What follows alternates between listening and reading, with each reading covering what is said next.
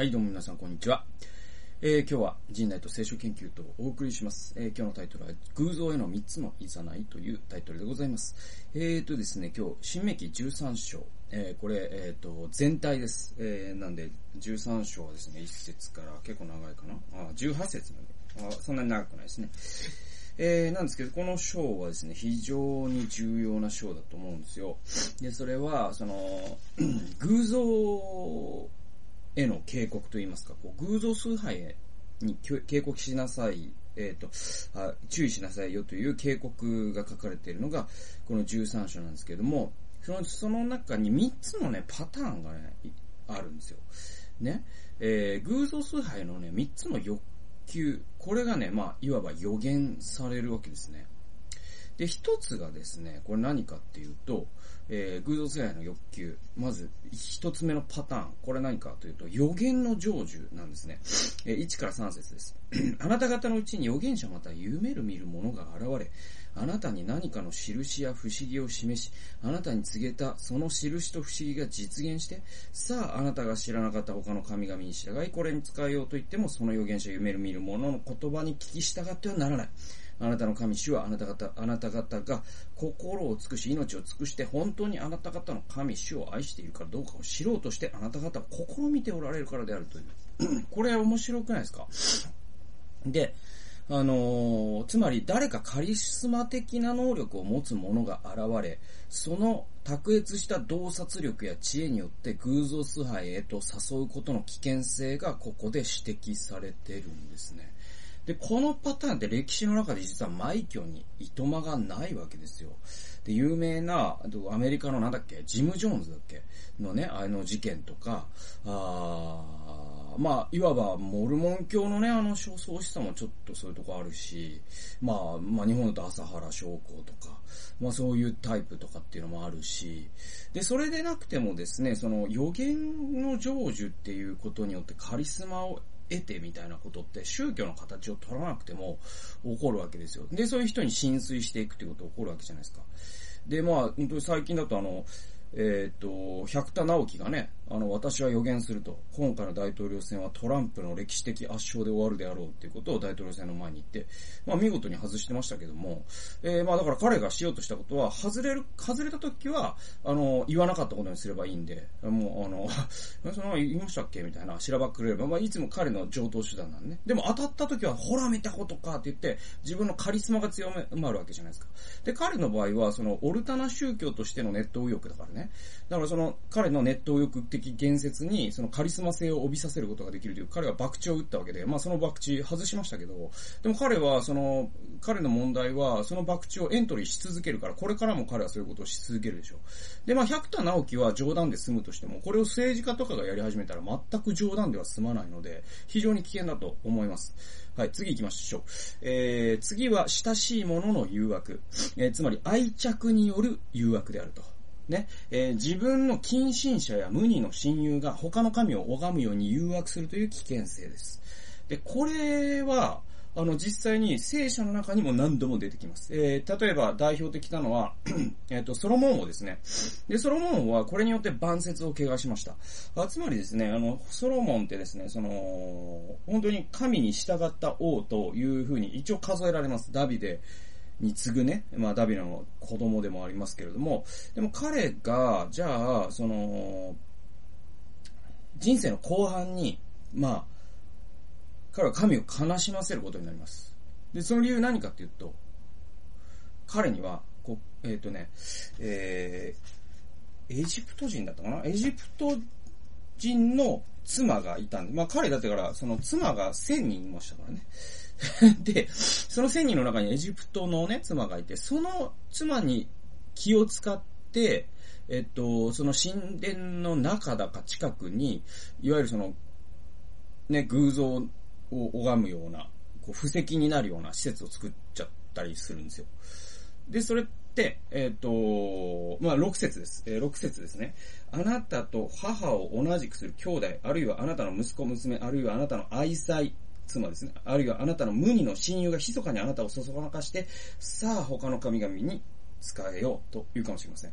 言うかもしれない。これはあなたも先祖たちも知らなかった神々で地の果て果てから果てまであなたの近くにいる、あるいはあなたから遠く離れているあなた方の周りのあらゆるための神々であるという。えまさにこの、全くこのことがソロモンにも起きたし、えあとは、えっ、と、ソロモンの子供の、おと、えっ、と、レハブアムですね、確かね。で、彼も、うんと、自分の近親者に相談したことによって国を破綻させてしまった人なんですよね。その重税を取るのか、民が不平を言った時により重税を課すのか、よりね、負担を軽くして、民の信頼を得るのかっていう時に、長老たちは、え信頼を得た方がいいよと言った。だけれども、レハブマムは自分の友達が、あこれはもうもっと首を強くしようって言ったことで、王国は真っ二つに割れ割れてしまいました。これも、だから無二の親友とかですね、そういう近親者によって、まあ、神ならぬ道を歩んでしまうということは、もうめちゃくちゃあるわけですよ。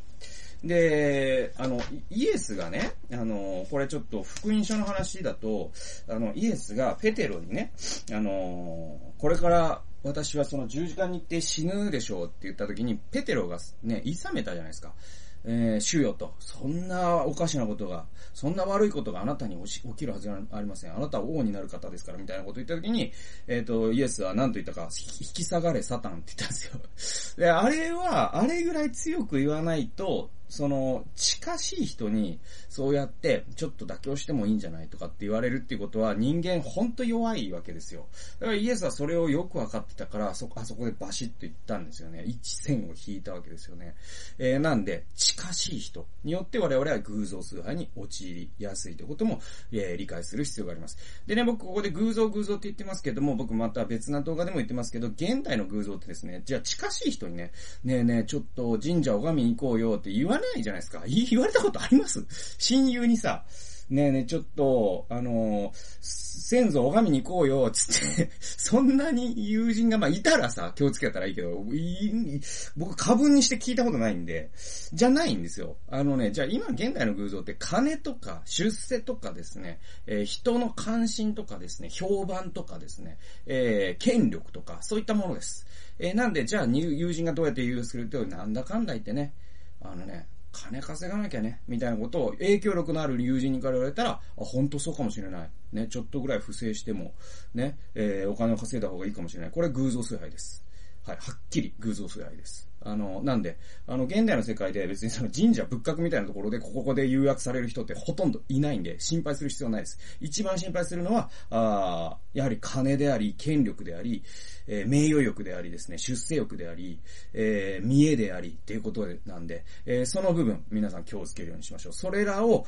ある人が誘惑する。それは何かというと予言の成就。そして近親者。そして最後です。最後は12から13節に出てくるんです。3種類目の誘惑です。えー、もしあなたの神、主があなたに与えて住まわせる町の一つで、横島な者たちがあなた方のうちから出て、えー、さあ、あなた方が知らなかった他の神々に使えようと言って、町の住民を迷わせたと聞いたなら、えー、あなたは調べ探りよく問いただせなければならない。もしそのような意味嫌うべきことがあなた方のうちで行われたことが事実でならば、あその町をなんとかかんとかってあるんですよ。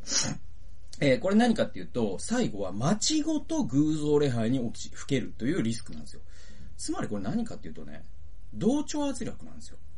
はい。同調圧力の誘惑なんです。だってみんなやってるじゃんってことですよ。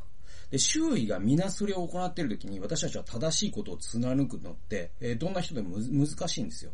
で、また日本のような同質性の高い文化では、その同調圧力の誘惑ってですね、欧米に住むよりも、まあ、今ね、僕が解説してる木を見る西洋人、森を見る東洋人でも、えー、分かっていただけると思うんですけども、えー、我々の日本のような社会は、この同質性、そして同調圧力による偶像崇拝の誘惑、これが一番強いと思います。つまり、まあ、雑誌とかで、今はこれからは、こうやってお金を貯めないとダメだとかですね、こうやれば出世できるとかですね、嘘をつけ、つくという、えー、上手な生き方を選ぼうとかですね、コスパが一番とかですね、え、そういうお金に人生を還元していったりとか、そうやってね、地位とか、ただ自分が利益を得れば他の人を傷つけてもいいみたいなことが、もし同調圧力として雑誌とか、人々の噂の話で、えー、ね、なされるときに、あなたそんなね、なんか愚直に生きててもいいことないよと、ちょっとぐらいずるくやりなさいよみたいなことをみんなが言ったときに、我々正しく入れるか。もし正しく入れないとしたら、これはもう偶像崇拝にふけってしまっているのと同じことなんで。えー、で、えっとね、これあの、マックス・ウェーバーという人がですね、あの、当時の三兄弟、三形態ってことを言ってます。マックス・ウェーバー。これはもう有名な社会学者ね。えー、この人が当時の三形態って言ってるんですよ。えー、それは、えー、伝統カリスマ法なんですよ。これ確かね、えっと、職業としての政治家という本に出てくるんですけども、伝統とカリスマと法っていうのが統治の3形態なんだって言うんですよ。人々は伝統によって統治する。あるいはカリスマによって統治する。で、最後は法によって統治する。えー、この3種の、種類の統治の仕方があるんだよ。その組み合わせによって社会って形成されている。これをすごくですね、あの、示唆に富んだ言葉ですよね。まあ、中世とかだったら伝統のウェイトが高いわけじゃないですか。で、まあ、北朝鮮みたいな国だったらカリスマのウェイトが高いわけですね。で、一応法治国家とされている日本とかアメリカとかですね、今の近代の先進,、えー、先進国では建前上では法の割合が強い。でもカリスマが影響を持ったり、伝統が影響を持ったりすることもある。こういう、まあ、あの、ポートフォリオによって統治ってなされるんだよっていうのがマックス・ウェバーが言った。で、その話にもちょっとこの話、今日の話ってちょっと似てるんですよね。えー、つまり、近親者とその予言、カリスマですよ、これ。で、最後が同調圧力。え、これ伝統みたいなものなんですよね。で、この話もちょっと似てて、で、人はカリスマ的な能力を持つものになびきやすい弱さをまず持ちますよね。で、あの人って本当にすごいって思った時に浸水しちゃうじゃないですか。で、これまあ若い人ほど結構大きくて、まあ、例えばまあ僕だったらなんだろう、本当に中高生の時とか、もう松本人志を崇拝してたからね。えー、だからもう松本人志が言ったらもう本当にそうだって思ってましたからね。で、今はそれを疑う 疑うだけ大人にはなりましたけれども、でもカリスマってそういうもんじゃないですか。ね。矢沢永吉 を崇拝してる人にとってはもう矢沢永吉が、A ちゃんが言ったらもうほんと絶対なんですよ。で、ちょっと今思い出した千原ジュニアが言ってた面白い話で、あの、なんかね、インドネシアかなんかで、えっとね、外国人の人に、俺は日本に行って、神の名前を腕に彫ってもらったって言って、ちょっと見てくれねえかって言って腕をバッてね、その人が上げたらここに矢沢って書いてあったっていう、そういう面白い、あの、面白いって自分で言っちゃったらダメなんだけど、あの、千原ジュニアの 話を思い出しました。だから、その人にとったらもう、ね、矢沢って掘った堀氏はもう、神、あ、お前、ゴッドって掘ってほしいんだなって言ったらもう彼はもう矢沢なんですよ。で、もう彼にとってはもう矢沢は神だから。矢沢が死ねと言ったらもう死ぬんで。ね。えそれがカリスマの怖さですよ。で、その怖さっていうのはやっぱり北朝鮮という社会を見たら我々よく知ってるわけですよ。でも、その、まあ、国家サイズのカリスマもいれば、あ職場サイズのカリスマもいるかもしれないですね。だから、あの、皆さんの職場の中でも、あの人すごいねってなった時には、その人が言ったことを絶対化してしまう。これ危険な偶像礼拝のサインです。えー、また、愛着ホルモンのオキシトシンの力は、信念すらも曲げてしまう力を持ちます。で、多くの重犯罪が親しい人との絆から生まれていることは、オキシトシンには法をも超える怖さがあることの証拠なんですね。えー、だから、あのー本当にじゃあ殺人とかってなんで起こるかっていうと、例えばそういうことなんですよ。ね。なんだろう、その家族を侮辱されたとか、家族、家族がひどい目にあった。でもこれを訴えたとて、まあ、彼は多分執行猶予になるだけだろうと。え、もう、もう殺すしかない。みたいになって、えー、人って人を殺したりするわけですよ。だからそれは、オキシトシンというものをなさせる力で。これ怖いです。最後に同調圧力や集団心理の恐ろしさっていうのはもう今更、この日本社会で我々説明するまでもないですね。で、ナチスの時のことを考えてもわかるわけですよ。で、カリスマ、オキシトシン、そして同調圧力。この3つの強力な誘惑にも負けず、私たちが神への忠誠を保つには、本当に新明記に繰り返されるように、神の定めと掟を、と、そしてその物語をいつも繰り返し繰り返し、えー、手と額と家の柱に刻みつけ、そしてそれを自らのものとして内面化し、それを生きることで、その掟と一つになっていかないと、我々この誘惑の多いカリスマ、オキシトシン、同調圧力という形で偶像に我々揺さぶられますから、この世の中を本当にこの偶像に揺さぶられずに生き抜くことは不可能ですね。それすることなしにね。えー、で、ソロモンですらこの誘、これらの誘惑に負けたんですから、我々は自分の意志の強さとか能力で勝てると思わない方がいいですよ。本当に。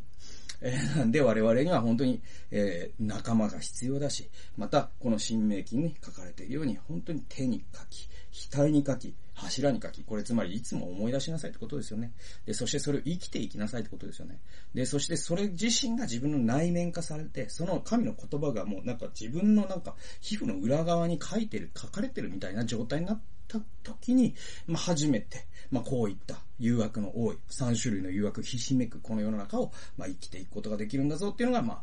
新明記のすごくメッセージの根幹ですので、えー、今日の歌詞は非常に重要な歌詞でした。ということで、偶像への3つのいざない、えー、聞いてくださってありがとうございました。それではまた次回の動画及び音源でお会いしましょう。さよなら。